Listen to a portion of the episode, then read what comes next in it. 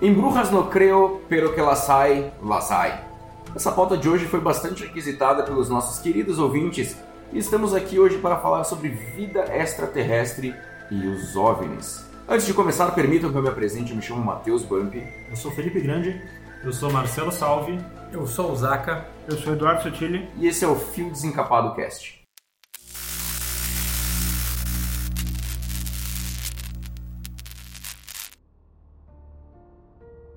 Antes de mais nada, eu queria deixar claro que esse programa é no estilo conversa de boteco. Nós não trouxemos nenhum ufólogo, tampouco trouxemos um ET para tirar nossas dúvidas. Tudo que a gente falar aqui é 100% embasado nas vozes das nossas cabeças e um pouquinho do Google. Nós fizemos uma enquete no nosso Instagram, arroba Oficial, e 100% das pessoas que responderam, responderam que acreditam que exista vida inteligente em outros planetas. A pergunta que eu quero fazer para ti, seu grande, depois desse período de eleições e as barbaridades que a gente tem visto, existe vida inteligente aqui na Terra? É uma boa pergunta, né? Excelente pergunta. Eu acho que eu posso responder ela de uma forma um pouco reversa, eh, partindo do pressuposto que eu acho que uma prova que existe vida inteligente fora da Terra é o fato de que nós não temos notícias de povos de outros planetas idolatrando político. Olha aí. Olha aí. Então, eu acho que isso responde, né? Bom, ah, o OVNI, segundo a definição do senhor Google, é um objeto ou luz visto no céu ou ocasionalmente na Terra que não consegue ser identificado pelos observadores com os meios de exame ao seu dispor. Agora, falando sério, grande, qual é a tua opinião sobre os extraterrestres? Tu acha que eles existem? Tu acha que eles não existem? Tu acha que eles são parecidos com nós? Tu acha que eles vêm do meio da Terra, que nem eles dizem que existem extraterrestres que se escondem no subterrâneo? E eu li cada barbaridade que eu fiquei impressionado com a, com a capacidade do ser humano de inventar coisas, ou não, Não, ou exatamente. não, é, ou não, certeza. vamos deixar claro. O que, que tu acha, grande? Como dizia o poeta, eu fico impressionante com certas coisas. né? Não, ah, por uma questão puramente estatística, né? Dado que o planeta Terra no sistema solar é pequeno, o sistema solar em relação ao universo, a própria Via Láctea, Via Láctea é pequeno, e a Via Láctea no, em relação ao universo é pequena, tem muito espaço em todo o universo para que se tenha desenvolvido algum tipo de vida. Não sei dizer se, obviamente não sei dizer porque, é como a gente comentou no, no começo, né, são as vozes da nossa cabeça que nos, nos orientam nesse programa, mas eu acredito que estatisticamente tem assim uma possibilidade muito grande de existir vida fora da Terra. Não sei dizer a que ponto, a que grau de evolução intelectual ou qualquer coisa assim, mas eu acredito que, que sim, tenha. Eu acho que tem sim. Não, não sei, não seria uma coisa estatisticamente tem muita probabilidade, Eh, visto que, cara, a gente seria muito escolhido por ter, e olha que eu sou um cara católico, né, é importante frisar, mas a gente seria muito escolhido por ser o único povo, o único planetinha no meio do sistema solar que tem vida, entendeu? Do universo que tem O vida. universo todo, né? Salve! Cara, a minha teoria é bem simples. Se a gente existe, a chance de outras pessoas, ou pode ser na forma humana ou não, eh, em outros planetas. Como o Grande falou, o espaço, a atmosfera, todos os planetas, a Via Láctea, estrelas, lua, sol, tudo isso, eu acredito que pode sim, e na minha cabeça, que nem vocês falam, com certeza existe vida fora da Terra. Zaca, o que, que tu acha? Cara, obviamente existe. E eles são verdes, ele tem as anteninhas? Cara, eles podem ser o que for, mas mais bonito que eu vão ser. Não fala assim, cara. Ai, eu fiquei até emocionado agora com. Você O só só, só um pequeno parênteses. O Chapolin já provou que existem extraterrestres e eles ficam. eles crescem bastante em pouco tempo. Ó, é isso aí. Ve- Vejam o episódio do bebê jupiteriano. Cara, existe e eles são tão inteligentes que eles não vêm dominar essa terra ou falar com a gente que sabe que não tem salvação. Concordo. Sabe que é uma. Que isso aqui é o que é. Já vieram, olha bem, ó, ó, as vozes da minha cabeça. Já vieram, já viram que é uma merda, que não tem salvação e foram embora. Sotile, Ken, qual que é a tua opinião? cara, eu concordo com tudo que vocês falaram. Pra mim tem também. É isso, cara. Eu acho que tem. Um comentário preciso do Não, aqui, é que, é que já foi falado bastante. Então, tudo que vocês falaram, eu concordo muito. Eu acho que tem e. Cara, é que eu tenho um, um negócio aqui na minha, nas minhas folhas aqui, que na sequência eu vou dizer por que que eu acho que tem. Uhum. Então, Trouxe provas pra gente. Não são provas, mas são, são indícios interessantes. Pois é, até eu tava vendo uma entrevista que foi o Jevaé, da revista UFO, o Tsukalos, que é o doidão do History Channel, Ah, tá. e o Eric von Däniken, que ele escreveu o livro Eram os Deuses Astronautas, que esse livro deu um pontapé para muita gente começar a se tocar. Ele começou a falar das, das estruturas antigas, das histórias antigas. Esse livro é excelente. Tem muita gente que usa como uma bíblia ele. Eu acho que é uma leitura interessante. E eles estavam falando que eles não, eles não têm uma prova, eles não têm um parafuso do disco voador. Mas eles têm muitas evidências, assim como o Sotiri falou. Agora eu Que vai trazer pra gente. Isso aí. Falando nisso, ninguém leu o... algum livro sobre as mitologias indígenas, Stonehenge, linhas de Nazca, eram os deuses astronautas? Cara, desde pequeno a gente ouve muito, né? As pirâmides do Egito foram feitas por extraterrestres. Aí provaram que não, que os caras realmente tinham uma engenharia fodida, enfim. Mas essa do Stonehenge realmente pra mim é meio que inexplicável, inexplicável ainda pra mim. Tem, tem até alguns relatos, né? Novamente, não tem que se, teria que se verificar a veracidade de fato deles, mas que algumas da- das construções da, da era de Stonehenge, por exemplo, tem também em Newgrange, na, na Irlanda, que é anterior, é muito tempo atrás, é absurdamente anterior, anterior inclusive às pirâmides, né? E também um, povo inca, algum lugar, um, um povoado inca, que datam de um, de um período que é tão anterior, inclusive, à, à construção das próprias pirâmides, que já exigia uma tecnologia muito avançada e que são tão imponentes quanto. Então, é, é um- é- são evidências, né? Eu acredito também que a questão das evidências, E nessa loucura de dizer, dizer que não te quer- quero, né? Mas a parte das evidências, assim, né? é Aquela coisa. em Tudo que a gente não tem, e, e o ser humano é, é campeão nisso, em ter crenças, né? Então, para as crenças, tu sempre vai, vai verificar algumas evidências que corroboram ou não a tua crença, né? Uhum. Obviamente que, que não se tem uma ainda, pelo menos, um, evidências físicas de fato, né? Mas tu tem alguns parâmetros que tu avalia e que tu vê que se encaixam. Isso, inclusive, se aplica a próprias religiões também, como, por exemplo, né? Ah, eu tenho tal crença por causa disso, isso, aquilo. Beleza. Então, eh, a fé é diferente da certeza, né? Então, na verdade, essa questão da- das evidências que eles supostamente acreditam, né? Muito tem relação com a própria crença, né? De, de que existe de fato, né? Então, a gente sempre vai ficar nessa... Até que se tenha uma prova concreta de fato, né? E de direito. Então, assim, eu acredito que, que seja mais ou menos por essa, por essa toada. Até os caras descer de, de nave, tipo Independence Day, velho.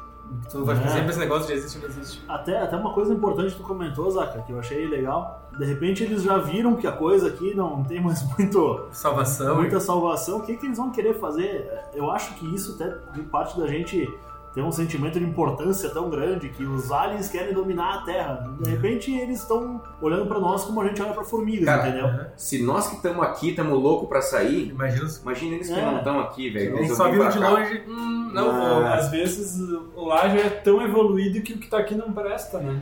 Tipo, E os caras vendo meu Deus 5G. Aí- os caras estão 5G os merda, os idiotas. Os caras têm 200 G. É. Não, e eles voltam pra ver se melhorou, né? Não pode dar risada. De tempo em tempo eles vêm aí, dão uma confere de qual é que é. Procede isso aí. De tempos em tempos, os predadores largam os aliens na Terra e vêm caçar eles. Aí, ó. Só que o Schwarzenegger tá ficando velho, né? Não, mas o predador, no caso, é agora ele é bonzinho. Lembra os Ah, filmes? é isso aí. Os filmes isso é, aí.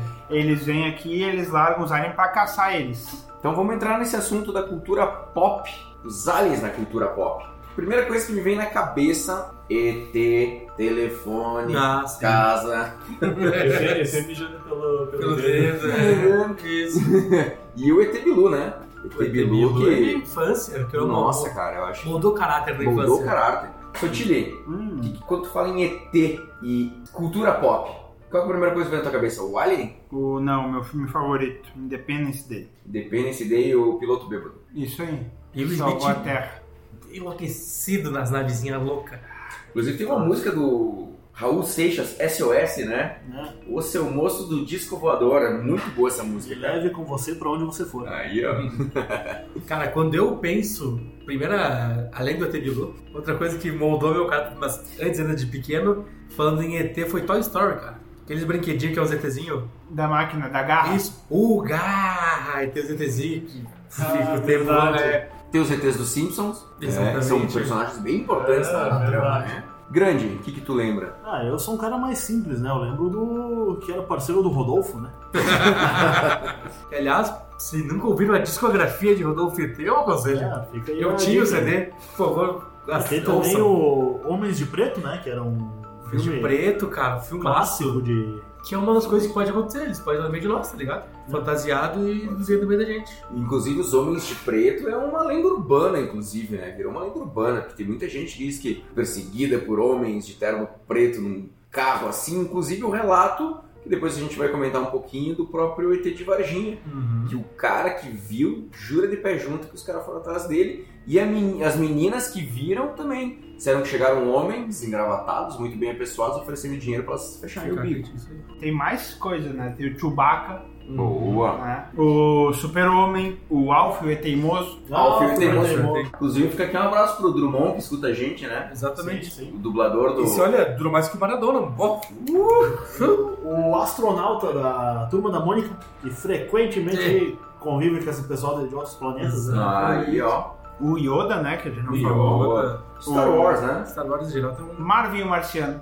Os Tripods. Que? Guerra dos Mundos. Não tô ligado. Todo mundo depois do Marvin, cinco. Marvin que foi homenageado pela banda Titãs. Marvin, Marvin agora é só você. você. É verdade. Não vai adiantar. Ah, Transformers.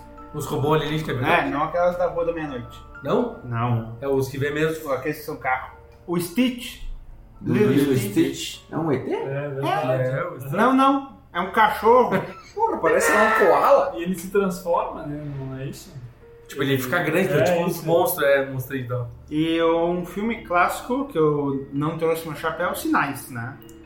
Tudo não Sinais. trouxe o teu sinal, é verdade. Ah, é verdade. Inclusive, depois nós vamos falar um pouco desses agroglifos aí, esses crop circles. Depois vamos o conversar. filme é muito bom até o final. Um pouquinho do final e ferrou aquele filme. Deve Ah. ser feito pelo Tarantino, então. Ah, Eu Ai, tenho, um eu tenho um filtro especial do Instagram pra ti, então. Ah, é. Ah, é. Se o filme começa bom e termina ruim, tá Tarantino. Desculpa dar spoiler aqui, mas o- os alienígenas vêm pra Terra, aí tu descobre que a fraqueza dos caras é água. E a Terra é 70% água. E MIB, né? MIB é clássico, né? MIB. Aquela cena que o Will Smith chega na agência e daí eles vão no telão e eles pegam lá as pessoas que são ah, que são ET Uhum. e daí ele fala, ah, prof- minha professora, não sei qual série e se não me engano parece até o Stallone no É troço. verdade.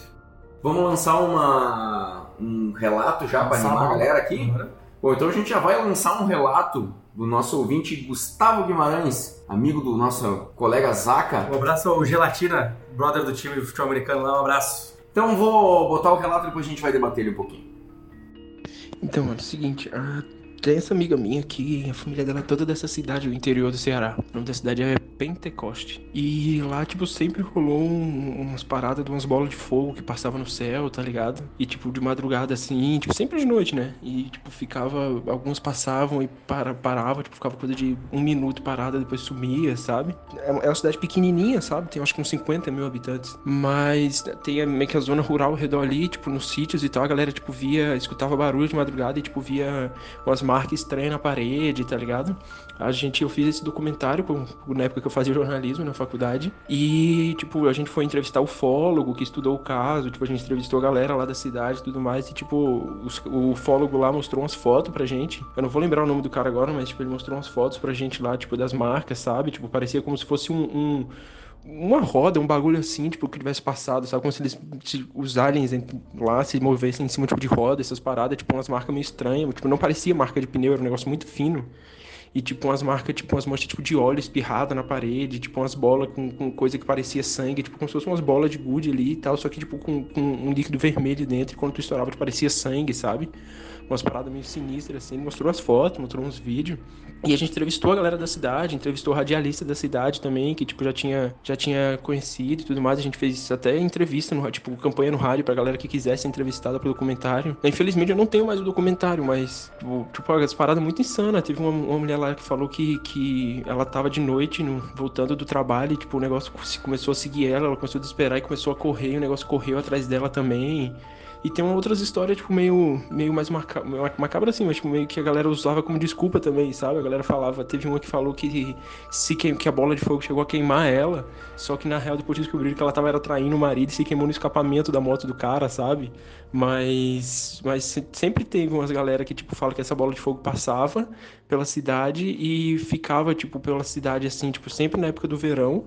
E ela passava por cima da cidade, tipo, era coisa assim, tipo, quase toda noite tu via alguma dessas passando, sabe? Tipo, ninguém nunca conseguiu explicar o que que era, porque não era meteoro, não era, tipo, estrela cadente, não era nada. Tipo, o pessoal falava que era, tipo, uma bola de fogo que, que tu via realmente que, que não era uma parada, tipo, do espaço, assim, tipo natural. Tem umas imagens também, tipo, o ufólogo lá, quando a gente foi entrevistar o cara, tipo, ele, ele mostrou umas imagens, uns vídeos dela passando, tipo, tu via que não era um bagulho meio que, que meteoro, que meio que cometa, tipo, estrela cadente assim, sabe? Ela passava com um brilho bem laranja, bem amarelo, tipo, às vezes ela parava, assim, coisa de um minuto, 30 segundos em cima da cidade, assim, depois continuava a, a trajetória sabe? Tipo, teve uma galera que falou que era na real, era, era, era tipo, estrela cadente e tal, os caras que, tipo, os, os, os astrônomos, essa turma assim, fala que tipo, era estrela cadente e tal, que como não é uma cidade muito urbanizada, então dá pra ver melhor o céu. Mas, enfim, sempre rolou essas histórias aí da galera que via, que era perseguido pelo negócio de noite, voltando do trabalho e tudo mais. Ah, é, é relatos desse tipo aí tem números, né, de várias, várias cidades aí, várias... É aquela coisa, né, muitas vezes são eventos propriamente naturais e o pessoal se, se, se assusta, né, e tal. Reitero, eu acredito que exista vida fora da Terra e tal, mas eu não acredito que eles iriam ficar pregando esse tipo de peça, sabe? Tipo, ah, ficar aprontando. Correndo atrás da galera. Correndo atrás da galera pra assustar, ou me dando parede de sangue, foram, coisas assim, né? Porra, eu, se fosse ET, eu iria. Eu faria também, velho. Ah. Eu ia ser o João Kleber, só nas pegadinhas. Novamente, reitero, eu acredito que isso pode corroborar uma, uma crença, mas pode ser considerado até uma evidência, mas ao mesmo tempo tem N argumentos para te refutar também, né? Então. Essa coisa da bola de fogo que eles falam é muito forte lá em Minas. Eles chamavam de Mãe do Ouro. Isso eu vi num documentário, inclusive, vou deixar até aqui para vocês, quem quiser assistir no YouTube, que é o De Carona com os OVNIs. Até um gaúcho que ele faz, e ele vai em vários lugares e e escuta relatos de moradores e ele fala com, com um senhorzinho lá, bem velhinho, ele conta da mãe do ouro. Daí, segundo a lenda, essa mãe do ouro era uma bola dourada e ela mostrava onde é que estavam os veios de ouro para as pessoas cavarem. Né? Então, e eram bolas de fogo voadoras. Então, de repente, uns chamam de uma coisa, outros chamam de outra, e no fim, de repente, está todo mundo falando do mesmo fenômeno, né? Pode ser? Que pode ser um fenômeno natural, né? Com certeza. Eu quero só deixar aqui o, a minha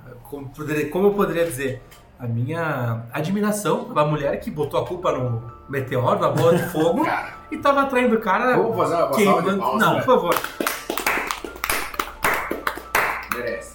Realmente, acho que ela que mais queria acreditar que era ET. Quem mais queria acreditar que era ET era o marido. Isso, ela fazia o marido acreditar que não. Cidade que é o ET, ó. É. Aqui é seguido. Ai, ai. Não, mas a história é muito boa, é muito legal mesmo. Criativa, né? Inclusive, uh, eu fui pesquisar, diz que tem um livro das raças extraterrestres. Não tem só os ETzinho verde, tem os, os Greys, que são os cinzentos, que são os mais malignos, segundo o que eu li. E tem os nórdicos, que são loiros, altos. É o Thor? O Thor, imagina ser abduzido pelo Thor. Ah, eu queria. rapaz. Entre os Pô. Greys e o Thor, foram o Thor. Com certeza. Que tem os reptilianos também. Que daí A já Rainha da entra- Inglaterra. É, que daí já entra aqui no nosso episódio sobre a teoria da conspiração. Escutem aí, tá excelente. Do nosso amigo Fernando Padanelli, presente também. Mas deixa eu fazer um comentário. Ah, sim. A história do meu pai de, de ter contato e ter visto, ou. Ele me contou, enfim, que ele estava num campo e também. Só que ele disse que era num formato quase de um charuto, assim, sabe? Uma coisa comprida e era de fogo. E ela veio, parou e depois foi embora. Bom, Então, isso em Caxias do Sul. em que ano é isso? Ah, ele era pequeno. Então Ah. deve fazer no mínimo uns 50 anos. Ele deve ter uns 13. Boa, e tem muita gente que tem essas histórias mais do que a gente pensa, cara. Só que eles não contam. É verdade, ele, ele inclusive me falou que não conta pra ninguém porque ele disse que não adianta tentar convencer as pessoas do que ele viu, que ninguém vai acreditar, então Mas ele acredita. Ele acredita. É, Depois ele desse ac- fenômeno- acredita, mas ele não. Ele evita. Ele evita, Sim. não, não vai atrás. também não levanta a bandeira. Mas Isso, também não isso. adianta tu querer convencer alguém que não tá disposto a acreditar em ti, É, tu vai ficar é só perdendo tempo. é Isso aí. Inclusive já tive conversa com um outro amigo meu e a gente entrou numa, numa discussão sobre esse assunto de tipo acreditar ou não acreditar. E por exemplo, assim, tem, a gente na nossa cabeça acredita que se a pessoa é negativa a isso ou que ela não acredita nisso, ah, não, nada vai acontecer com aquela pessoa. A pessoa tem que ser como fosse o espiritismo, né? A pessoa ela tem o dom de receber o contato, Ah, porque no relato dele também eles estavam em três, os três viram a mesma coisa. Quando a quarta pessoa chegou, Sumiu. tudo parou de acontecer. E talvez seja mais provável, né? Porque eu também, meu relato é em, tri- em três pessoas e é isso aí. Nós vimos e não adianta dizer Eu que quero não. que tu conte depois pra nós essa história aí. Vou contar. Eu tenho uma bem parecida com, com esse lance, que eu era muito pequeno, tava na praia, em Arroio do Sal, pra tudo que é Arroio do Mal? Arroio do Mal. Mal. E tinha uma bola laranjinha no céu e uma, uma outra bolinha, só que ela era toda cheia de pontas. É o Chopal. É, e, tá ligado? E toda cheia de pontinhas assim, e uma jogava uma bolinha pra outra no céu. Eu era muito pequeno. E eu chamava minha mãe, e eu chamava meu pai, e eles não. Ah, que, que? Nada, nada. E eu vendo, mas tá aqui o negócio, cara. E, E ninguém deu bola pra mim. Cara, eu tenho aqui um, os tipos de contato, Bora. né? Que eles chamam de Tipo, contatos de primeiro grau, isso aí? isso, exatamente, que o J. Allen Hynek apresentou seu sistema de classificação em seu livro The UFO Experience, publicado em 72. Então ele diz que o CE1 são encontros imediatos do primeiro grau, que não há interação com a testemunha ou o ambiente, né? Então eles aparecem, tu vê, E é pô, isso. de primeiro grau. CE2, encontros imediatos do segundo grau, que há interação entre o OVNI e o ambiente, como no sistema de ignição do automóvel, queimaduras no solo ou efeitos físicos em plantas, animais ou humanos. A queimadura no escapamento. e o CE3, encontro imediato do terceiro grau, ocupantes do OVNI com aparências humanoides ou não. Geralmente não há contato direto ou comunicação com a testemunha. Mas isso é oficial? Isso é oficial, Oficial pro cara que escreveu. Ah, É, tá, entendi. oficial para os ufólogos. Tu vai encontrar escalas que tem quarto, quinto grau, É. que eu procurei, eu encontrei, e daí, ah, sei lá, o, veio um cara e te comeu, então é de quinto grau. uma coisa assim. Ele te enrabou, depois tu enrabou ele, de sexto grau. É isso aí. E por aí vai. Homenagem, sétimo grau. Sétimo Sétimo grau. Eu subindo. Suruba interestelar. Se for com uma prima, é em sexto grau. em sexto Puta que pariu. Aí vai nascer os alienígenas. Vê. O Xoxinho demorou, mas quando É veio. ele veio, Vai nascer os atravessados. Vai nascer os... É, tá aí, ó, o resultado. Os OVNIs são filhos de primos. Aí, ó. Saiu dos cabeçudos. Falando, falando de Vamos lá. contatos de primeiro, quinto e sétimo e sexto grau, tem um dos casos que, mas o primeiro caso brasileiro que todo mundo que viu pesquisou, né? Que é o caso das Vilas Boas. Que vinha, o cara viu chegando, o- ele foi abduzido pelo OVNI, os caras tiraram sangue dele pelo, pelo queixo, botaram um negócio que tiraram sangue pelo queixo, e ele foi obrigado a, a maquinar, a derreter uma alienígena gostosona. Que É. deu várias vezes, depois ela deu- dizia tchau pra ele, apontou pra barriga, alisava a barriga dizendo que tava grávida dele, e largaram ele e vazou, e vazaram. O escolhido. Ele foi o escolhido. Ah, e até a gente pode, pode eh, voltar um pouco no- na questão do- das raças aí que tu comentou, né? Porque a própria mitologia nórdica, que é uma mitologia muito antiga, eles tinham essa ideia de, algum, de mundos diferentes e habitados por seres de raças diferentes, né? Então, quem sabe esses caras já não tinham, já na época, alguma, alguma informação, alguma coisa, Esse contato. algum contato, não se sabe, né? Se tu pegar os textos hindus antigos, cara, é repleto de história de naves e. Nave não, objetos voadores, enfim. Então agora a gente vai ouvir o relato da Rafaela Arisa. Depois tem uma historinha pra contar também muito parecida. Inclusive eu mandei pra ela a minha história que eu tenho semelhante e vambora. Vi a postagem de vocês e vim contar uma história que aconteceu comigo.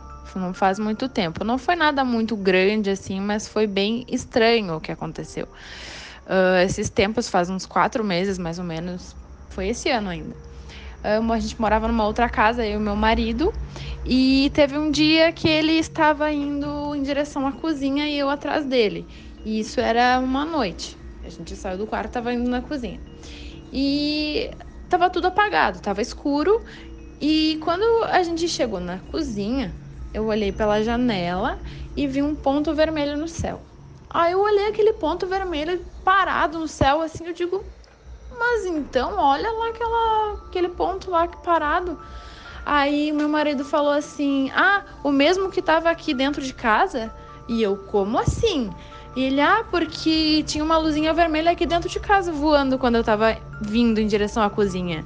E eu, sério? então, aí eu olhei de novo para aquele ponto vermelho e quando eu olhei para o ponto vermelho, uma estrela cadente caiu na hora.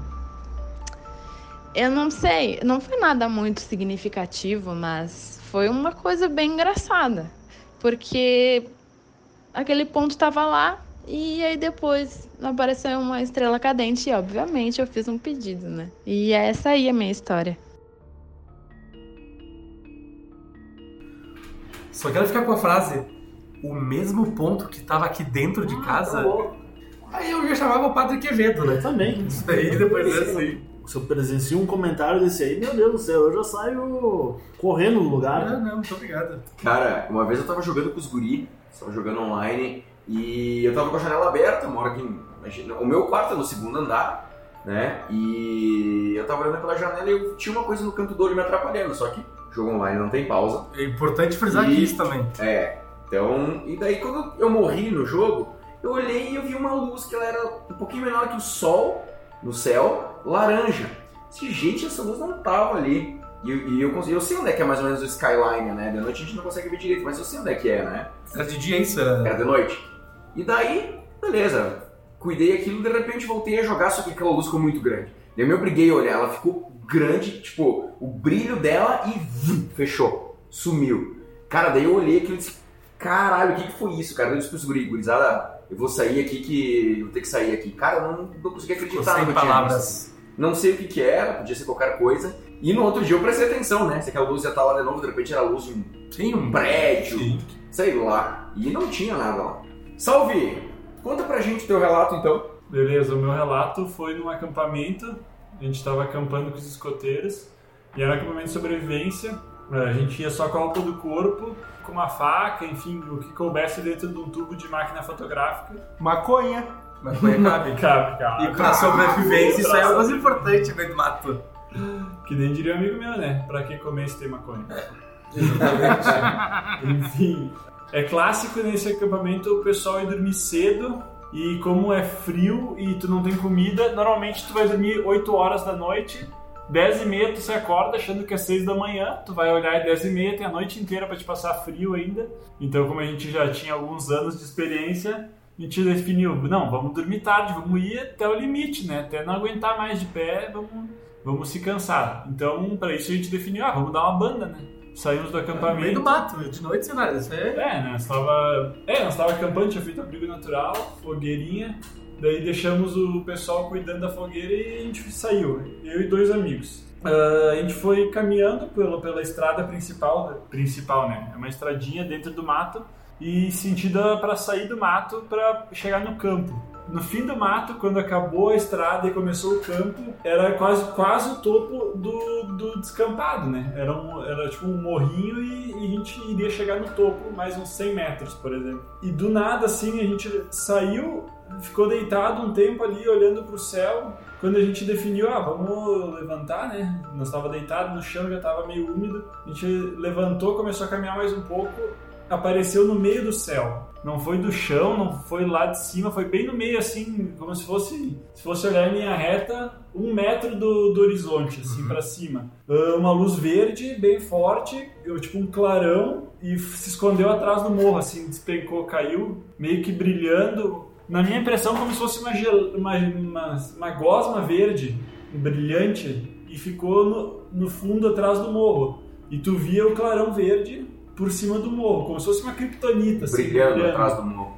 e nisso a gente ficou parado, como todo mundo que vê normalmente que eu conversei diz que fica meio paralisado, assim, não sabe o que fazer. Quando todo mundo voltou, assim, a gente se olhou e tipo, ah, vocês estão vendo, vocês estão vendo? Sim, a gente tá vendo a mesma coisa, todo mundo via a mesma coisa. E daí a gente ficou naquela, vamos até lá tentar descobrir ou não vamos. E no fim eu queria ir e os outros dois não queriam ir. Aí no fim a gente ficou ali, aquilo ficou um tempão. Eu acho que foi uns 5 minutos que aquela luz ficou e a gente conversando, debatendo e tentando criar coragem pra ir ou não, e no fim sumiu e a gente não foi. Eu seria dos teus amigos, eu não ia. Eu também. Mas nem fudendo. Nem a pau. Ah, eu ia ficar muito na dúvida. E eu ia acabar indo, de curioso. Eu queria muito, e quase que eu fui sozinho. E, e, inclusive, eh, eu conto esse relato para as pessoas, eu não tenho vergonha de falar, né? Enfim. E eu tava, con- contei pro meu irmão esse assunto e voltou, voltou esse caso de Magé, acho que foi. Magé. Cara, foi bem, pelo vídeo que dá pra ver, é bem similar ao que eu vi. E eu, meu irmão tava junto comigo e eu disse, ó, quer ver, eu vou mandar pros guris, não vou falar nada. Eu só mandei assim, ó, isso aqui te lembra alguma coisa? Na hora os dois confirmaram. Bah, aquele dia lá na, no acampamento de sobrevivência, Meu Deus. muito, muito igual.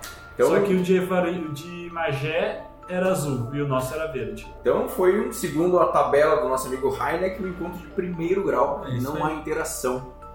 E o interessante é que foram três pessoas que viram, né? Não foi, Foi uma, um. não foi É. uma só, né? Às E vezes os três confirmam. Tu, é, tu, tu diz, exato. Às vezes tu diz, ah, eu vi tal coisa. Tá, beleza, tu viu, mas e aí? Agora não, são três pessoas que, que confirmam a história.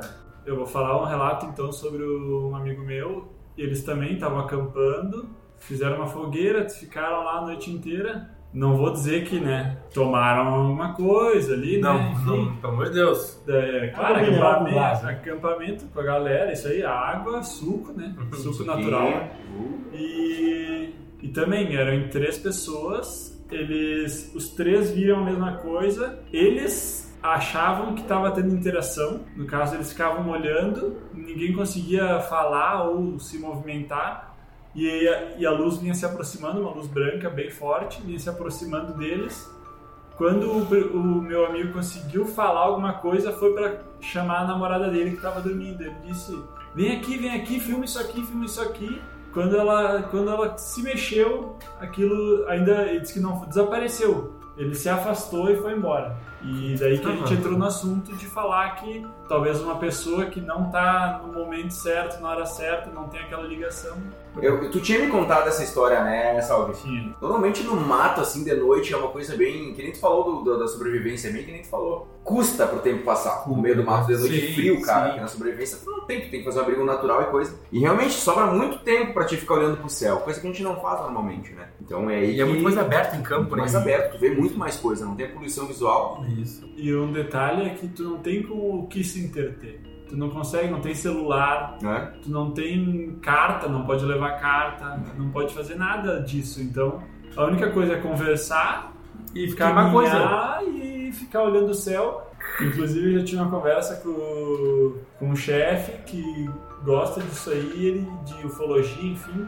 E ele disse que aqui em Caxias nós estamos numa região bem privilegiada para ver as estrelas. Eu não sei explicar que tem tipo uma poeira espacial que a gente consegue ver que é muito bom. Inclusive, se vocês forem pro campo e ficarem tirar meia hora para olhar, é muita coisa que acontece. Eu já vi coisa, tipo, mil vezes mais coisas de na repente cidade. até isso pode, possa ser explicado. Tem inúmeros relatos mais de povos antigos, né? No povo antigo também não tinha celular, não tinha TV, não tinha. Então de repente era o. O que eles faziam de lanche. Era a TV ficavam fazendo- deles. É, ficava olhando o céu, de repente, invariavelmente, o cara acabava vendo alguma coisa, né? Eu tenho um primo que morou na Bolívia um bom tempo e ele disse que tinha um lugar lá que era assim, era tipo comum. O povo já nem se preocupava muito, porque só que na cultura deles, eles viam aquelas luzes e eles diziam que era as montanhas se comunicando entre elas. Pra eles era essa a explicação. E era assim, cara, tu ficava parado, tu via, tu via, tu via acontecer toda hora. E ninguém nem olhava, ninguém dava nem bola. Eu acho que era as Farc dando tiro pra cima. Falas que tiro mal traçante. Bastante. É. Cara, eu vou contar a minha experiência, cara. Eu tinha um amigo que, que infelizmente não tá mais entre nós. E a gente dava muita, muita banda de carro, principalmente de noite. A gente pegava o carro e ia dar uma banda. E a gente ia muito pra linha 30, cara. Linha 30 aqui nas colônias. Tem linha 30, 40, 80, 100. Quanto mais pra lá, mais pra lá. Quanto maior o número, Mais mais, longe. mais longe. E, normalmente a gente ia ali pra linha 30, que tinha um amigo nosso que morava ali. E depois a gente dava uma banda e ia pra casa. E a gente viu uma coisa muito estranha, cara. E eu me, me considero um, um- um raso conhecedor de aviões, assim. Uma coisa eu entendo, né? Não era um avião, de maneira nenhuma, um avião tradicional, pelo menos nós. Não vou dizer que é um. Era um OVNI pra mim, porque não era uma coisa que era identificável como um avião normal. Um avião normal, ele, ele tem as luzes de sinalização padrão, que todo avião tem que ter, nas cores que os aviões têm que ter, uma coisa padrão. E aquele avião, ele. Avião, aquele objeto que a gente viu, ele era no formato de um losango. Pra quem não sabe o que é um losango, é o formato da bandeira do Brasil, a parte amarela. O famoso losângulo. Ou Pra quem não conhece. E ele tinha uma luz branca em cada ponta. E era uma luz estática, ela não. Cada ponta nas quatro pontas? Nas quatro pontas. Cara, era um formato muito estranho, só que a gente viu ele de longe e ficou por isso mesmo. A gente vivia nas colônias na casa desse meu amigo. E ali em cima da linha 30 tem uma rota comercial de avião, tá?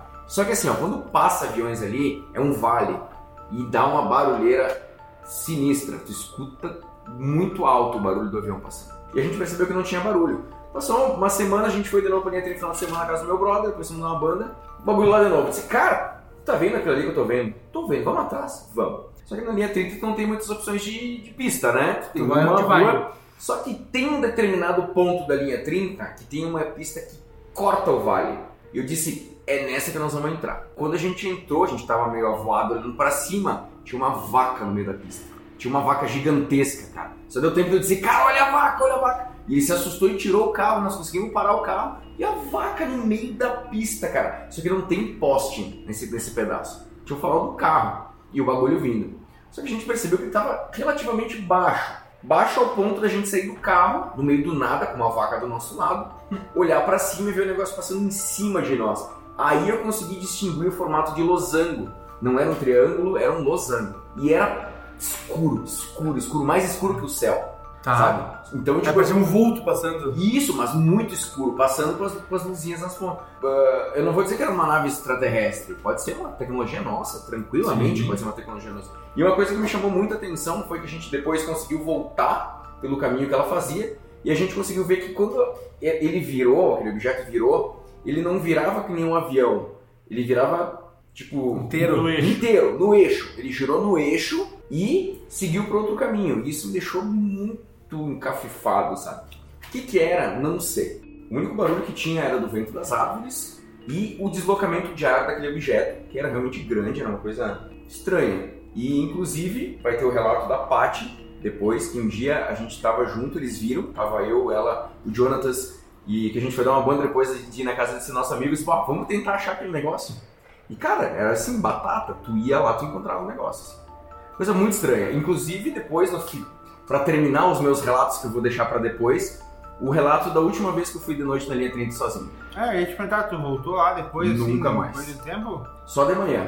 Ah, mas de manhã não adianta. de noite pra ver o negócio. nem- não, não. Isso aí, depois que meu amigo, infelizmente, ele, ele se suicidou, ah, eu não voltei mais lá. Né? Eu não tinha mais porquê ir lá. Só que teve um dia que eu resolvi ir. Depois eu conto o resultado que foi meio traumatizante. Agora vou botar o relato da Paty aqui, que foi num dia que ela estava junto com nós que ela viu isso. E eu lembro desse momento, vou botar agora pra gente ouvir esse relato aqui, que também foi lá na linha 30. Oi, galera, tudo bem? Então, ah, o meu relato, assim, sobre esse assunto de, de OVNIs, né, foi voltando de uma janta com amigos, acho que o Bump tava junto também. A gente tava falando sobre outras coisas, assim, acho que não tinha nada a ver com, com OVNIs. E uma hora, ah, eu lembro que eu olhei pra trás, porque até a gente tinha comentado, nossa, como aqui na, na linha 30 é escuro, né, se a gente olha pra trás, assim, do, do, do carro, tu não enxerga nada, assim, mal é mal uma poeira e é um breu total. E aí uma hora eu lembro que eu olhei pra trás assim, mas muito aleatoriamente, não foi querendo achar nada, nem pensando, imaginando nada. E eu me lembro que ah, na hora em que eu olhei pra trás, eu vi ah, nitidamente uma coisa atravessando a estrada. Só que não era uma nave e nem tipo um como se fosse um formato de uma pessoa, o tamanho de um, de um homem. Era bem mais alto, ah, com pernas assim bem finas e atravessou assim tranquilamente, sabe? Como se estivesse saindo assim de um, de um barranco, porque tem a estrada,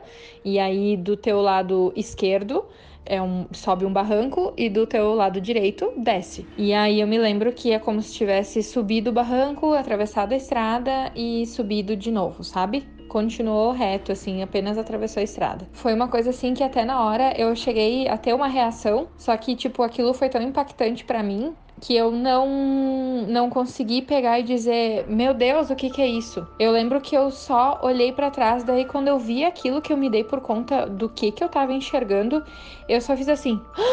E aí nisso os guris estavam conversando, meio que olharam pra trás, mas tipo, não pediram, né? Ah, o que que foi e tal. E eu lembro que eu só fui falar sobre isso, acho que no outro dia, em numa outra ocasião.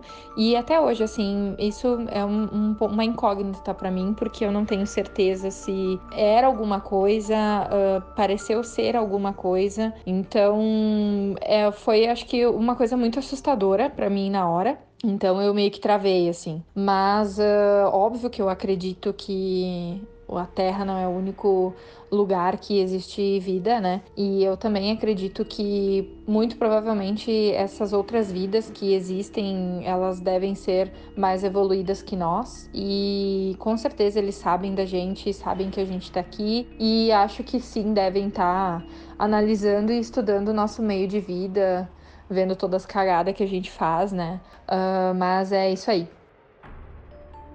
Não, eu tava comentando que o linha 30 ali realmente é uma estrada bem sinistra de Bem noite. sinistro. Ela é uma estrada bem rua, que é um asfalto bem abandonado, assim, muito mato fechado, Fechado de mata até em cima. escuridão, serra. É, eu lembro que ela falou desse relato e eu fiquei meio apavorado, porque, cara, a linha 30 já tinha aquele, aquela atmosfera estranha.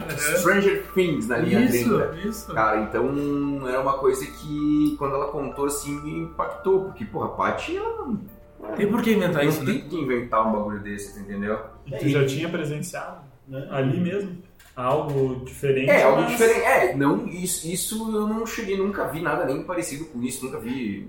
Mas quando ela me contou, eu fiquei meio apavorado. Assim. É o piloto da, da nave. Ela pilota na nave. tava- Não, tem como não ficar, né? Porque tu, claro, ah, beleza, mesmo que tu não acredite, tu também não tem como dizer que a pessoa não viu alguma coisa. Que, Ainda mais é uma pessoa de tua confiança, né? Que tu conheça a pessoa e tal. É verdade. E- mas é complicado. E a linha 30, tanto a linha 30 e a linha 40, tu pode descer pela linha 40 também, cara, é um lugar assim um pouco diferente, assim. É, é diferente, é diferente. Tu vai pra lá de noite e tu, tu sente a pressão ali. É bom saber pra não ir, né?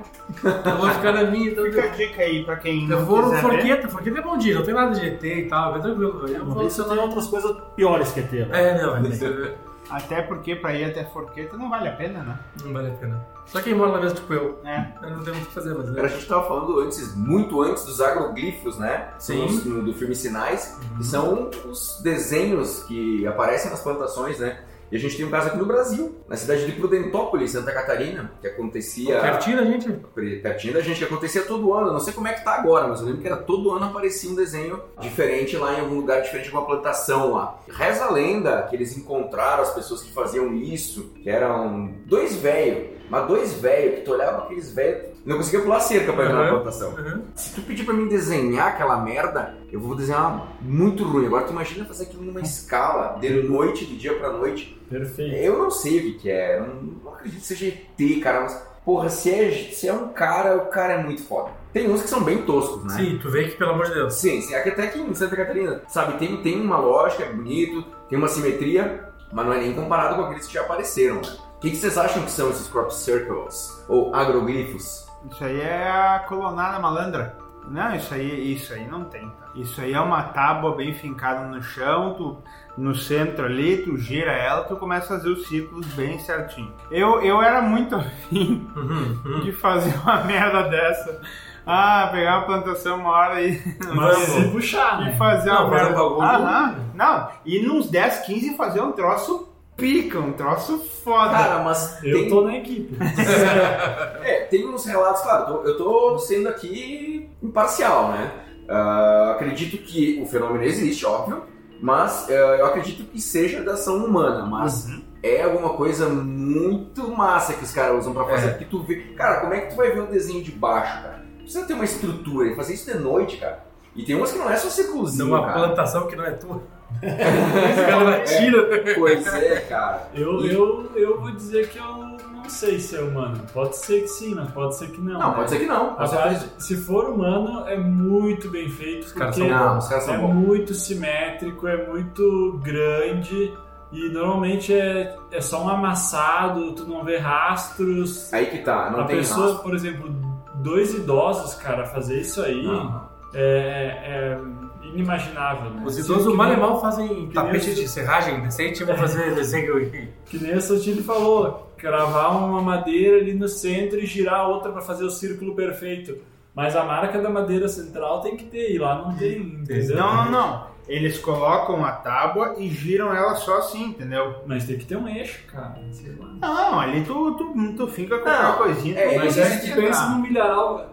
Com a mão já é ruim de tu derrubar um negócio, É, mas- tu vai fazer o perfeito de derrubar 5 mil, né? Mas tem- essa é a lógica. Mas tem uma coisa que quebra o teu, Sem a tua som. ideia, Sotiri, que tem em alguns casos específicos a base do, do, do- do trigo, ou seja lá, um, Da planta. da planta que os caras estejam fazendo o desenho, ela aumenta não sei quantos por cento. Então acontece um fenômeno térmico, alguma coisa ali, que, que muda a, a estrutura do negócio. Estou dizendo que, que eu acredito, que eu não acredito. Tem relatos que aconteceu isso, sabe? bem documentados, inclusive, é isso que me chamou a atenção. Então existe alguma coisa, alguma ação térmica para acontecer alguma coisa, não é só simplesmente matá-lo. E eles mostram também casos de dos reais para os falsos, que nas bordas é, tu vê a diferença, que é muito bem feito em alguns, e outros tu vê que é uma porquice. Então pode ser que tenha uns caras bons e uns caras ruins também. Tá aí a próxima equipe. É nóis, É vamos. nóis, vamos fazer isso aí. Vamos montar essa equipe e, e ver se a gente consegue viralizar. Famoso. Sotile, se eles te dessem uma tábua, cinco pessoas, de noite, só com lanterna, mas sem fazer muito escarcel. Na porque- linha 30. na linha 30. Tu acha que tu faria um negócio convincente? Faria uma piroca gigante. Ah, eu Uhum. também, certo que eu ia fazer uma pirocona. Mas tu acha que tu conseguiria fazer? Não, acho que não, mas isso aí vai de treino. Os caras pegaram dois velhos lá. Pegaram dois velhos. Polidentópolis. Treinaram pra cacete, Não, não, não, né? isso- Começaram de cedo. Isso foi na Inglaterra. Bom, que, que os cedo, não, não depois- pegaram. Os velhos disseram que eram eles que faziam. Então, Ah, é, não, aí não que pegaram. pegar, por exemplo, ah, eu tenho Tentar pegar 70 fama. anos. É. Começaram nos 30, eles têm 40, 40 anos de prática. Bem na frente da gente. Eles começaram ruim. É, Isso. Eu não duvido nem acredito, muito pelo contrário. exato. E vice-versa. Eu só queria deixar uma informação que eu acho que eu já deixei no outro programa, mas esse aqui, como é Sobre isso. sobre isso, ah, o Conselho de Guerra dos Alienígenas decidiu que vai invadir a Terra e vai começar pela Polônia, É sempre pela que é Polônia. uma tradição no nosso mundo aqui. Aqui tá o meu motivo de acreditar. Opa! Opa. I want to believe. Vocês Palavras conhecem, vocês conhecem Robert Scott Lazar? Bob Lazar. Bob Lazar. Esse cara é interessantíssimo de se falar dele. Essa história é boa, Sotile. Vai lá. Ele é um físico no- norte-americano que ele se notabilizou pela polêmica causada nas, nas discussões sobre OVNIs e a Área 51. Ele alega ter trabalhado de 88 a 89 como físico numa área chamada S4, perto de Groom Lake, Nevada, lá perto da Área 51. De acordo com Lazar, o S4 servia como esconderijo militar para estudo de discos voadores extraterrestres. Ele afirma ter visto nove discos diferentes lá. Ele também de- de- detalha ah, muito sobre a propulsão das naves, etc. Que essa era a tarefa dele, investigar como é que funcionava o sistema de propulsão dessas naves Como aí. que voava os negócios. É. Para a propulsão desses veículos, Bob Lazar explica como o elemento atômico 115, denominado cientificamente como moscóvio, serviria de combustível nuclear. Tipo, a tabela periódica vai até o 113, 114. É, Ele falou que era o 115. Naquela época. Naquela época. Naquela época. Naquela época. É. Ah, é- esse elemento ele inverte o campo gravitacional no troço e faz as naves voarem. É. Essa é a ideia dele. Em sua experiência, o elemento 115 providenciou uma fonte de energia que produziria antigravidade sob um bombardeamento particular. Como o intenso campo de força nuclear do elemento 115 seria adequadamente amplificado, o efeito resultante seria a distorção do campo gravitacional circundante. Em 2004, 15 anos depois do- da época que ele trabalhou lá, um time de cientistas russos e americanos tiveram sucesso na produção do elemento 115 como um isótopo instável, confirmando a existência desse átomo. Em 89, Lazar indicou que estoques desconhecidos do elemento 115 devem ter sido um presente de uma civilização extraterrestre para ser usado como combustível em nossos próprios veículos. Até o elemento, até o urânio, que é o elemento 92 da tabela periódica, eles são todos naturais, tá? Depois vem os elementos criados pelo homem. As últimas adições em 2016 foram Nirônio, Tenessino, Oganessono e o Moscóvio. E o nióbio? Caraca, velho, que história, velho. Todos têm nomes pe- pe- peculiares. Um esconde uma história bizarra. O Moscóvio. Dizem que é um elemento extraterrestre e quem tá, trabalha na área 51 sabe disso.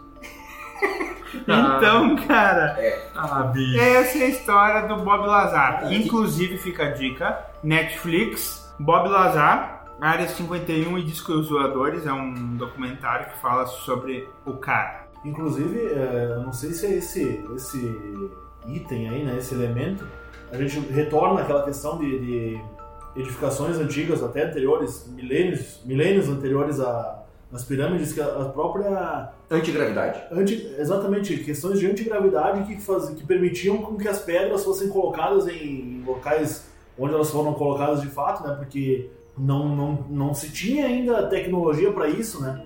E é um. Não sei se é esse elemento em questão, né? Mas eu já vi uma, uma história sobre isso aí, que, que essa parte de anti, antigravitacional aí que permitia a colocação de pedras em locais altos, então, pedras grandes, né? A, a questão das pirâmides é, foi, foi descoberta, entre aspas, o, como que foi feito, né? Não, Eram não, aquedutos, né? Sim, que, sim, mas que era por água, né? Eu, eu, eu pago pro cara que me mostrar, me botar uma pedra só lá em cima desse Não, jeito mas, aí. mas eu nem tô falando das pirâmides, tô falando de anteriores, antes, antes, né? sim, sim. Com a tecnologia de hoje, pode usar pra botar lá em cima. Não. da pedra. Se o cara conseguir montar uma pirâmide, metade de qualquer uma daquelas pirâmides, das três pirâmides principais, eu dou a bunda.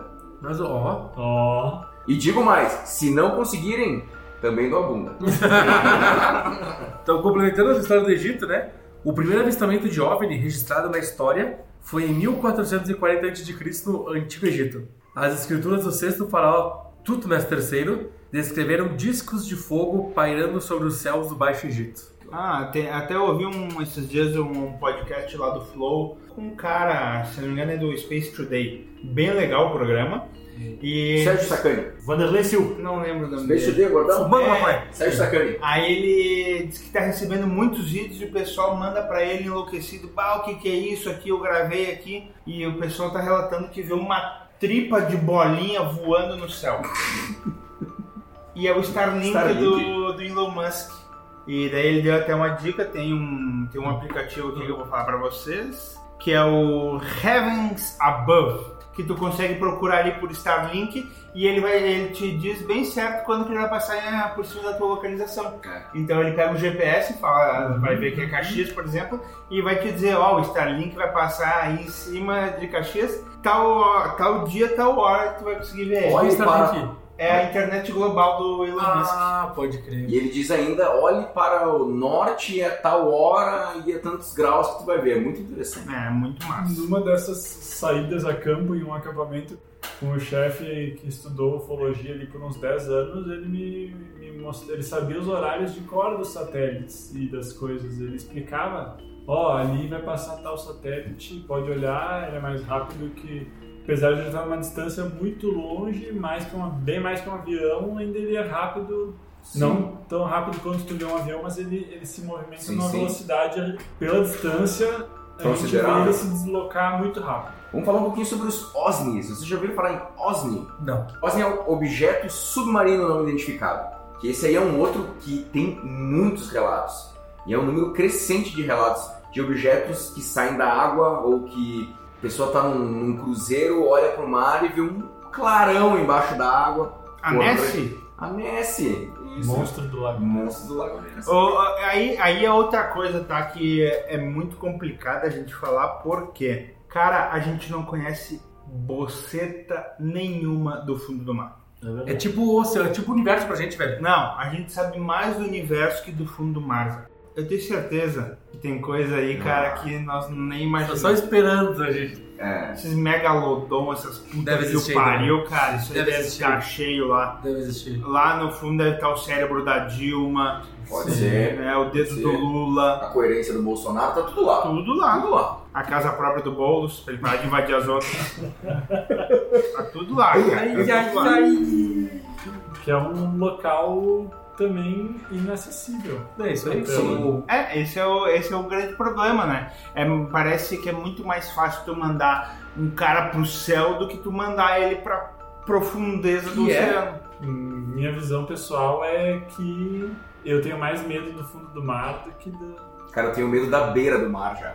Do Ah. fundo do mar eu tenho pavor. É diferente. Cara, o- vocês nunca tiveram a sensação de entrar num rio e ter medo de algo pegar vocês pelas pernas? O tempo todo. Assim? Qualquer rio, um assunto que eu entro. Por isso que eu não entro no rio. Tem um, um documentário do glorioso. Quem é o diretor que fez Titanic? É o. James Cameron. James Cameron. Que ele entrou naquele submarino sozinho e desceu até o máximo que aguentava os- a TM, né? A pressão.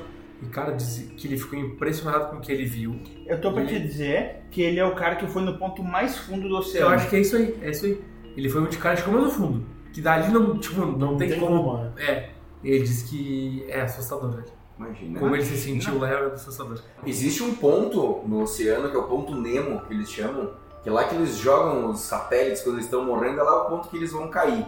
E o, o ser humano mais próximo são os astronautas da estação espacial. Tipo, se tu for ver quem tá mais perto de ti, naquele ponto os astronautas que estão a 200, 300 quilômetros, estão mais perto que qualquer ser humano em ilhas ou países perto daquele ponto, no meio do mar lá. Deve ser o Oceano Pacífico, não tenho certeza, eu não sou muito bom em geografia. Mas procurem, ponto Nemo, vocês vão entender. Será que Isso explica muita coisa. Por isso que demoraram tanto procurando Nemo.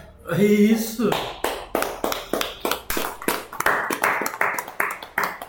Ah, bom, quem, quem gosta disso aí, é só procurar no, no Google Tsunami Criaturas do Mar. Vocês vão encontrar o que, que brotou na- nas praias japonesas Depois, depois da porra do É tsunami aí. que deu lá. Cara, é uns bichos, cara, que é de se apavorar, meu. Tem muita coisa estranha. Vamos ouvir mais um relato? Agora? Da Patrícia, mais um agora. Volta e meia, eu tenho umas noias, assim. Não sei se vocês já assistiram um Contato de Quarto Grau.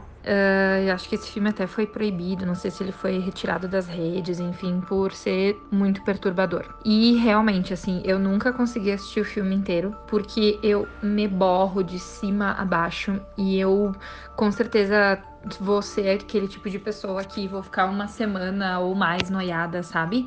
Ah, aquela história lá que nem o, o podcast da Sobrenatural. Vou ficar, acho que, um mês sem ficar sozinha em casa, esse tipo de coisa. As poucas cenas que eu consegui assistir e acompanhar, assim, do filme, eu fiquei com umas noias. De vez em quando eu tenho umas noias, porque aqui onde, onde eu moro é uma rua sem saída por enquanto. Então a gente tem um mato na frente, mato do lado. E então, volta e meia, sempre tem bicho e coisa, e a gente é rodeado por árvores. Tem aquelas noias de que algum bicho, ah, tipo uma coruja, fica te observando do, do, do alto de uma árvore ou coisa assim. De vez em quando eu tenho uma noia dessas. Às vezes eu fico pensando, ah, será que a gente olha assim no, no escuro, né? É mato na frente, mato do lado e a gente acha que ninguém tá enxergando nada, porque o apartamento é alto, então, né, se quiser andar pelado, pode andar que ninguém vai ver. E aí a gente, eu fico, me, me pego pensando, né, será realmente que, que não tem ninguém vendo, né? Ah, é foda isso aí, porque a gente vai adquirindo informação, vai pesquisando, até por gostar dessas coisas assim meio sinistra, né?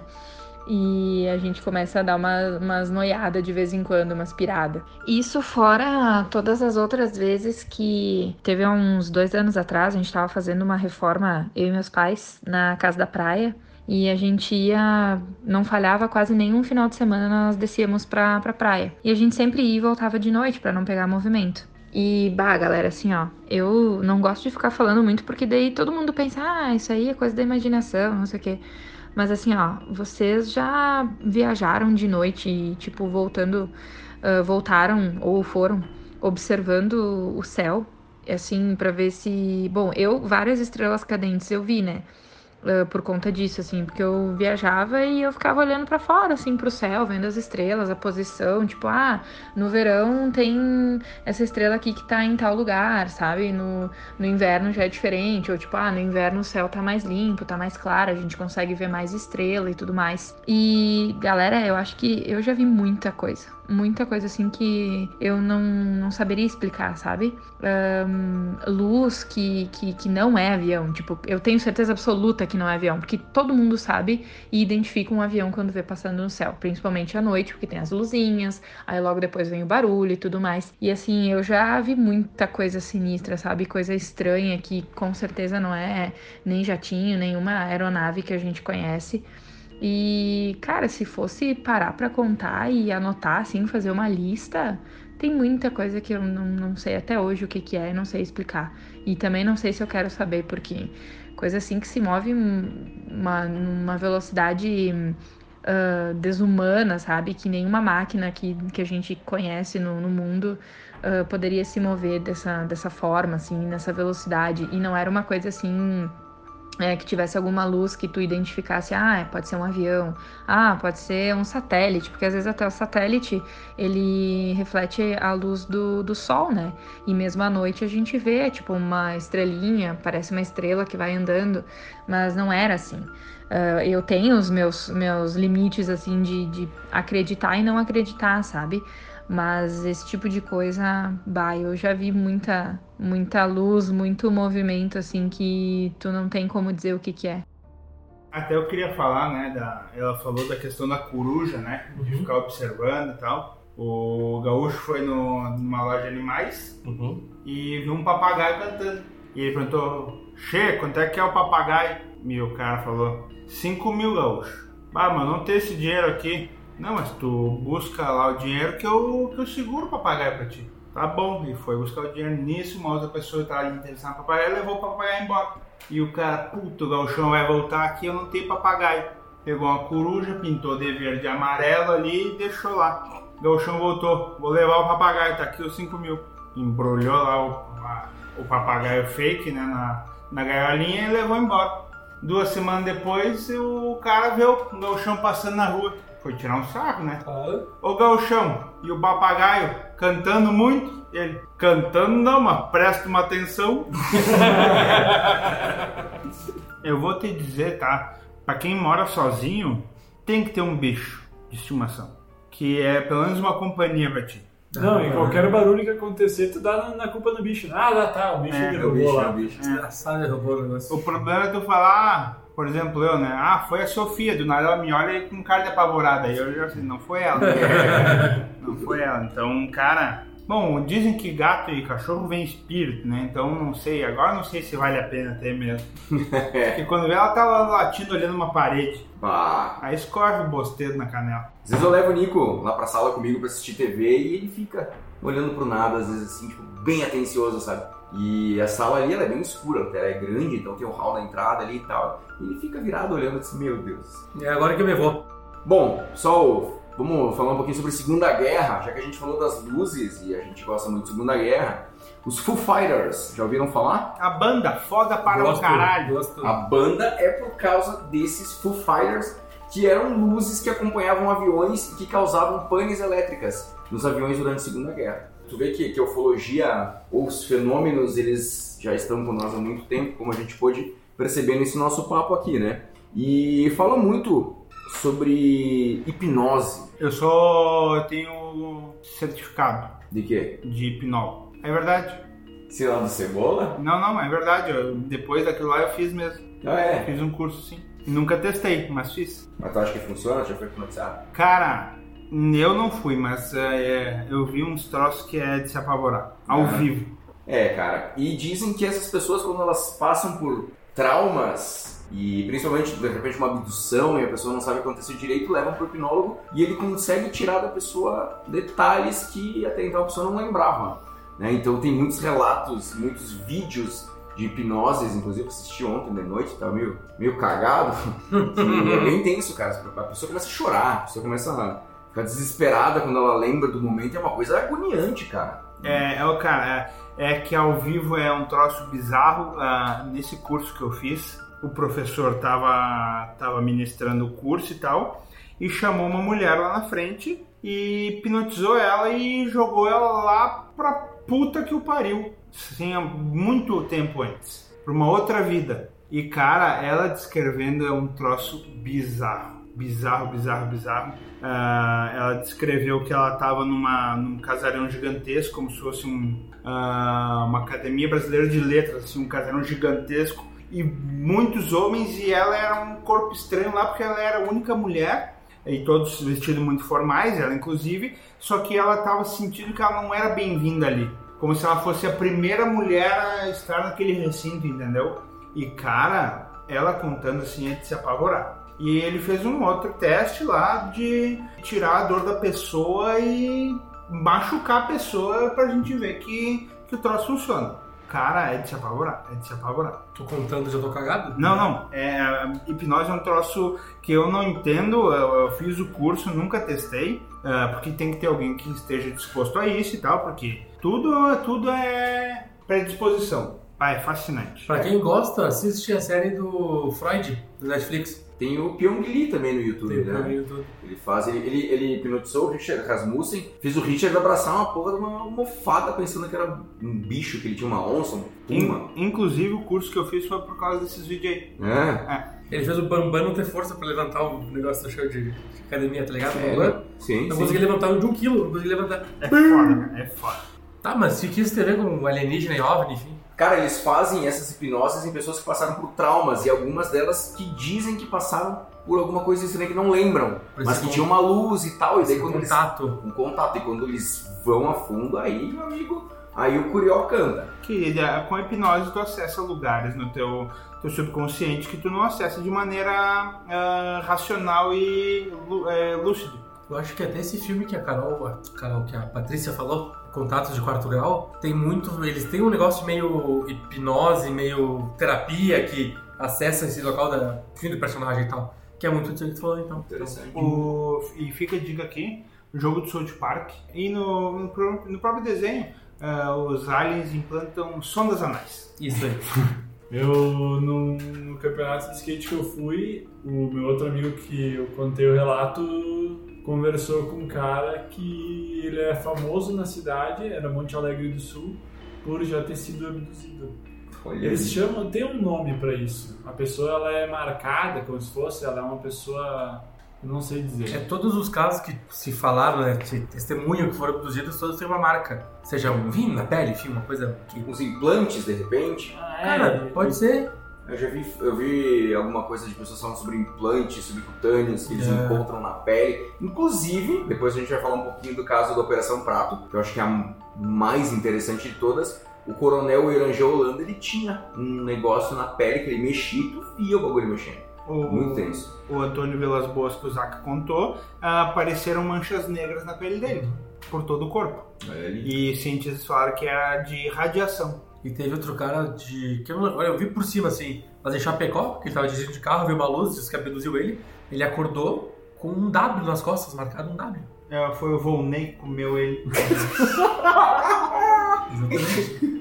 Bom, já que a gente falou do coronel Irangel Holanda, Operação Prato, que por sinal não é maravilhoso. o Irangé, muito bom. Só pede pra já bismar. Jabismar. Quem não sabe, é- foda-se. É o parente do Ivo Holanda. É, muito é. E ele, depois de dar um- uma entrevista de duas horas, mas não foi uma entrevista, foi um relato que ele deu de duas horas, tem no YouTube, ah, sobre essa Operação Prato, que ele era o responsável, ele era um militar. Ele foi encontrado morto no pé da cama, enforcado por cinto. Tempo depois que ele deu esse relato aí. Complicado, se tu vê os relatos dele, que ele estava chegando num ponto de contato com os seres lá na ilha de Colares, que fica no. Pará Ah, no pera. Pará e ele foi afastado. E aí, sim, ele foi afastado. Quando ele tava chegando Mas num ponto, Os caras tinham. os, não fala os mais. militares de mais alta patente encerraram, supostamente encerraram o caso ali, né? E ele recolheu muitos relatos, inclusive tem um, um- linha direta da Operação Prato. É de se apavorar. É, é estranho, né? Porque, porra, ele foi encontrado enforcado com o cinto no pé da cama. Aí das duas, uma. Ou alguém matou ele, ou ele tava estilo David Carradine e morreu numa, numa punheta com asfixia autoerótica. Quem nunca, né? Eu, eu nunca morri dessa maneira. Ah, eu também nunca morri. Tô né? vivo ainda, graças. Eu, eu tô por aí. Uma hora a gente erra as contas, seu tio. Não, mas é, é, é que. Balanço. Meus ovos. Isso é clássico de filme, né? Esse troço de cair um troço, um, cair um, qualquer coisa num lugar, em 10 minutos tá minado de militar e ninguém mais entra ali. Isso aí. Foi o caso da De Operação Prato. Magé. De Magé e de Varginha. Isso Varginha aí. também tem os relatos Assim, ó, cara, a gente não é especialista no assunto, mas a gente vai indicar pra vocês. Operação Prato, assistam, tem o Linha Direta, tem outros documentários. Percam duas horas da vida de vocês e vejam o relato do Geolana na O íntegra. ganho em duas horas. O De ganho das conhecimento. horas, com isso, com certeza. E ele contando passo a passo como aconteceu, ele como responsável pela operação, até o momento que eles saíram, e supostamente, segundo ele, ele deu a entender que entrou forças estrangeiras americanas no assunto. Porra! Né? E ele era um cara que aparentemente não me parecia nem um pouco louco. É, isso aí até a gente pode entrar numa, numa seara até diferente para outros tipos de teoria da conspiração, se é que se pode dizer, né? É, até teve um, um humorista que eu vi falando isso, mas faz muito sentido, né? Que ele, ele comenta assim: eu não, eu não gosto de pessoas, eu não confio em pessoas que não acreditam em nenhuma teoria da conspiração. Não estou dizendo que todas sejam verdadeiras, não estou dizendo que a maioria seja verdadeira, estou dizendo que alguma. Que, que a partir do momento que tu acredita que nenhuma delas é verdadeira, tu tá automaticamente supondo que o- os militares, o governo, ah, seja quem for, tá te falando a verdade sempre. É, ah, pois é. E isso é tão perigoso quanto, entendeu? Uhum. Sem dúvida. E nisso a gente entra nessa questão de, de por que, que sempre tem militares onde, de- onde acontecem eh, eventos, Eventos estranhos. estranhos, por assim dizer, ou, ou seja o que for, né? Começando pelo próprio caso Roswell, que eu acho que é o mais emblemático que aconteceu no Novo México, né? Que é a queda de um, seja lá o que aconteceu, Um bólido. um bólido, né? Vamos usar uma palavra É uma bonita. boa palavra, Uma boa né? palavra, né? Um bólido. Numa dessas conversas que eu tive com, com esse chefe, é uma informação tão perigosa nós afirmar, ó, sim, tem OVNIs, tem vida extraterrestre presente aqui na Terra, que geraria um caos tão grande na sociedade e no planeta que eles por isso que eles escondem, que eles vai para baixo do tapete, tentam deixar na moita porque poderia causar um, um caos na Terra e isso seria uma desgraça tão grande que as forças, eh, tipo Estados Unidos, as grandes potências tentam amenizar para não gerar essa. Falando nisso, cara, eh, vocês devem ter visto já um- uma das maiores trollagens, digamos assim, da história. Aconteceu nos Estados Unidos nos anos 50, se não me engano. A invasão do mundo, do, invasão dos mundos, invasão Guerra dos do mundo. Mundos. Guerra do Mundo. Onde um radialista contou uma história, Orson Welles, não é? perfeito. Só que não falando que era uma história. Ele simplesmente contou uma história de invasão alienígena nos Estados Unidos. Teve gente se matando, teve gente fugindo, teve gente enlouquecendo. Imagina se descobre que realmente é verdade uma coisa dessa, como tu falou, exatamente. Cara, eu acho que tá sendo. aos pouquinhos tá saindo a informação. Acho que ela tá sendo dada em doses homeopáticas. Por exemplo, o OVNI que a Marinha afirmou que realmente que vazou o vídeo e a Marinha teve que se posicionar. Disse, Olha, realmente, a gente Não sabe encontrou o que isso aí e não sabe o que é. É é muito perigoso eles falarem que não sabem o que que é uma coisa, a partir do momento que eles são responsáveis por cuidar da soberania É isso aí. aérea, marítima, e aparece um negócio daquele maluco, parece um tic-tac louco Voador. passando, e os caras mal e mal conseguiam seguir o negócio. Eu quero deixar bem claro aqui. Se for mesmo real, eles estiverem ouvindo, eu tô aí pra jogo. Só não penetrem meu ânus. De resto, pode tirar sangue, pode, pode introduzir eh, células loucas no meu, na minha corrente sanguínea pra eu virar um, pra eu virar um muito louco. Pode ser, qualquer coisa. Virar Um, qualquer coisa. Eu tô aí pra jogo. Não sendo anal, a via anal. Não, não, não. Me dá uma pílulazinha, pô. Porra, bota aqui Eles uma não, injeção. eles não são tão Supositório evoluídos já não existe faz tempo. Pô, eles são evoluídos pra caramba, eles não precisam colocar nada pela bunda. Não, tá, tá bem, tá bem rápido. E eu vou dizer, se vierem, eu ainda levo um zaca de brinde. Nas mesmas condições, né? Mas as me- eu posso ir embora, posso me levar. Mas o meu ânus tem que ser impenetrável. Não, mas não é levar e ficar. Tem que voltar. E não dá pra esquecer. Tem que saber Não, mas eu vou aconteceu. problema. Sendo na mesma condição do ânus impenetrável, tá feito. Porra, mas se ele te levar e tu descobrir que eles te penetraram só na hipnose, vai ficar muito bravo? Não, não tem problema. Aí é outra Eu história. não quero sentir. Não quer sentir. Ah, É, não. porque como diria GNG, quem tem, tem mesmo. Outro lugar que eu adoraria visitar, Serra do Roncador, que tem histórias... Bilu. Não. Serra do Roncador é histórias da Terra Oca que tem passagens e luzes. E...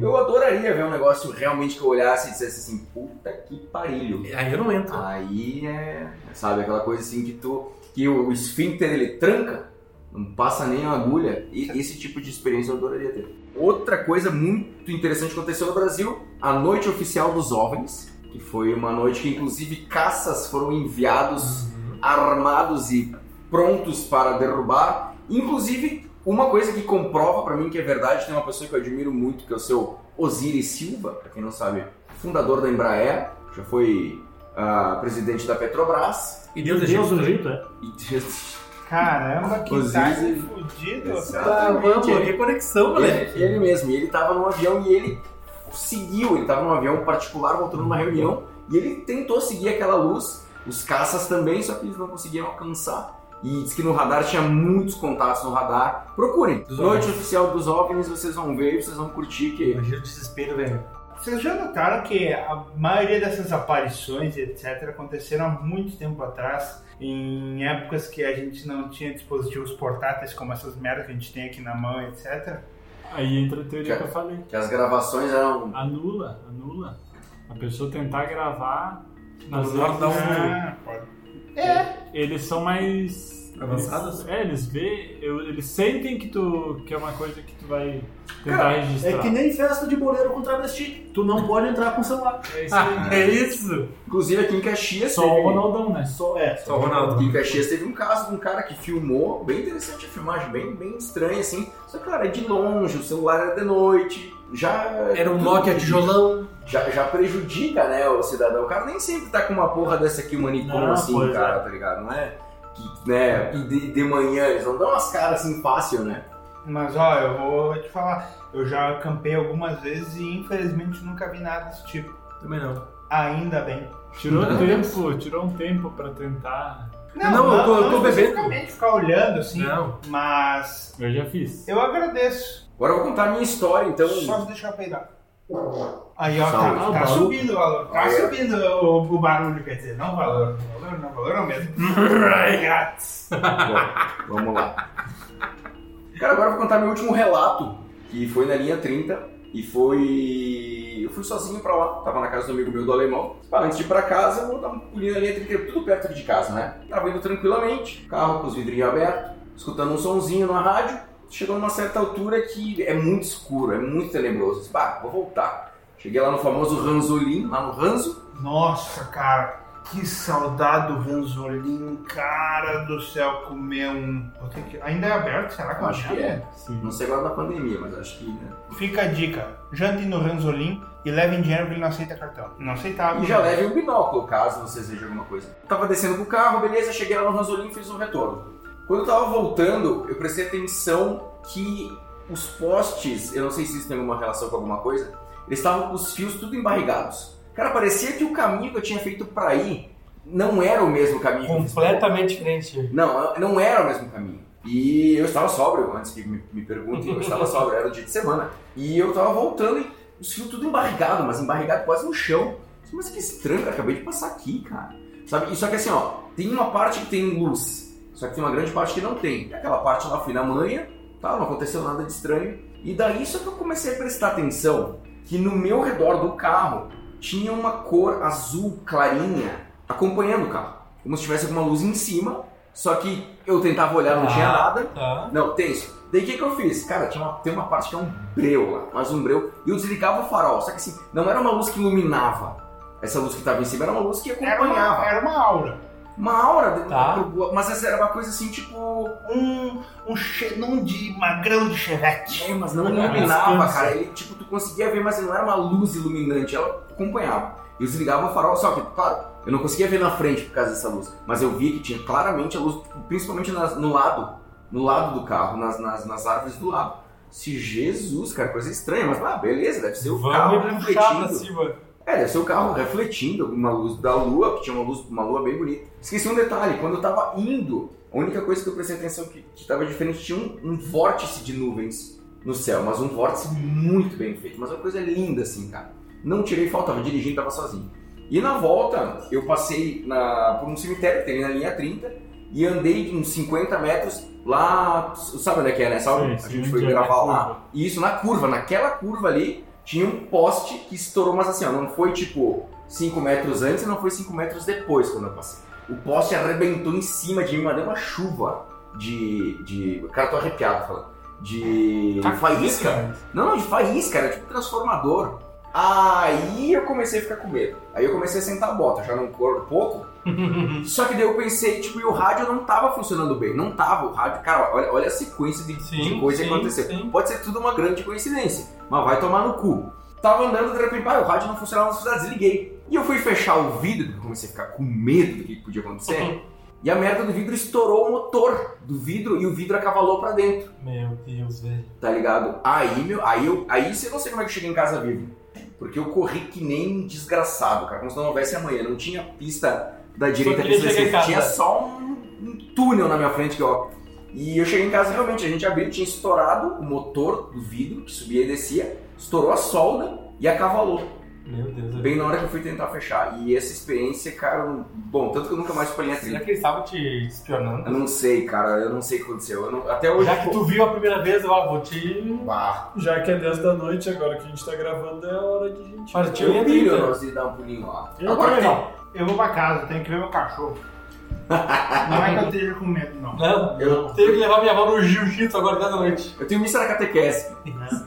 Agora eu vou botar o último relato, então, aqui pra gente terminar, que é da Magda Lorandi, que ela é cunhada da Paty. Então vamos lá. Olha só, a minha experiência assim com os OVNIs, eu sempre tive muita curiosidade, enfim, mas nunca acreditei. Acredito em reencarnação, acredito que nós aqui na Terra não somos os únicos que que, que vivemos, né? Enfim, é nesse, nessas galáxias, talvez como humanos, sim, mas talvez como seres de outras de outras formas, né? Acredito sempre, sempre acreditei. Só que o meu pintor sempre falava que ele via disco voador e a gente dizia que era tiner demais. E sempre brincava com ele e tal.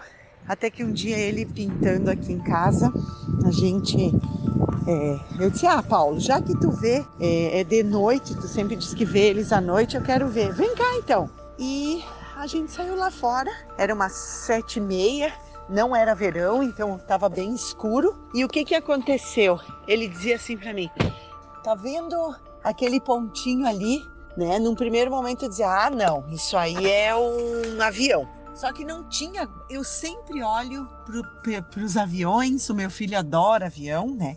Então a gente sempre viu os aviões passar, indo para Porto Alegre para aterrissar, passando aqui por Caxias e tal. E a gente até vê a velocidade. Isso não. Isso se movia muito mais rápido. Ele ia assim, era um como se fosse assim um zzz, né? Rapidinho vai para um lado, não gigantesco o, o- a velocidade. Não era aquela coisa de olha para um lado e olha para o outro. Não, tu tem um certo tempo, só que muito maior que o de um avião. E ele vai, ele volta para direita, para esquerda, mais para cima, mais para baixo. Não se vê a forma de nada, apenas a luz. O Paulo conta a experiência que ele conversa. Por exemplo, ele pede alguma coisa, a nave faz que sim e que não. Isso eu não não não vi, mas que tinha e que a minha filha viu também, sim. E mais de uma vez ele mostrava para nós, sempre para o mesmo lado, sempre na mesma assim posição, independente da hora que fosse. Então, eu não duvido mais e eu acredito na existência dos OVNIs.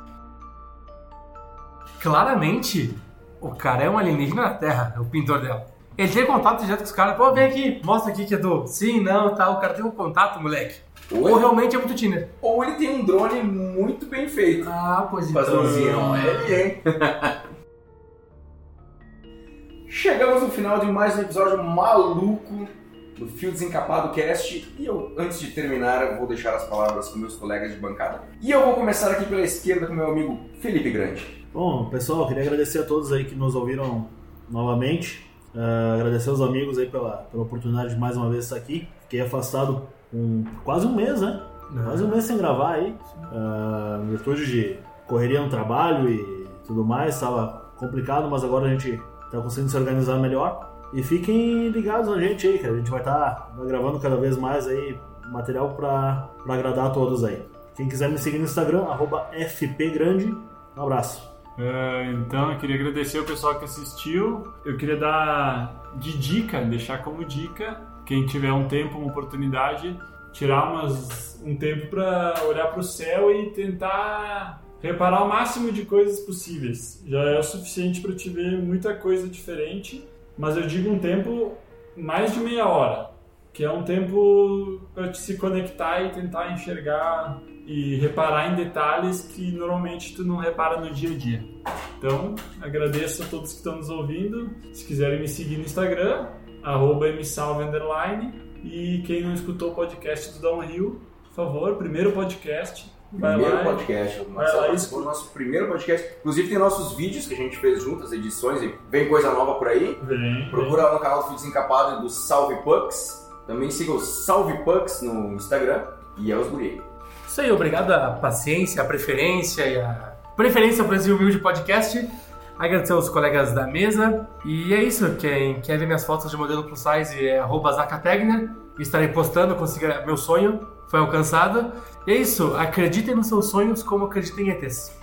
Ah, e, e sigam o- quem quiser acompanhar a NFL agora, Sports Brothers, com o nosso querido Zaca. Live todo domingo à noite. Queria agradecer a presença de todo mundo. Eu queria, inclusive, falar para o Salve que nós podíamos organizar um encontro de pessoas que nos escutam. O teu chefe escoteiro, esse que estudou pra cacete, nós podíamos se organizar um dia ir pro meio do mato só pra ver o que Aham. acontece. Isso é uma vigília ufológica. Saca? uma saída a campo.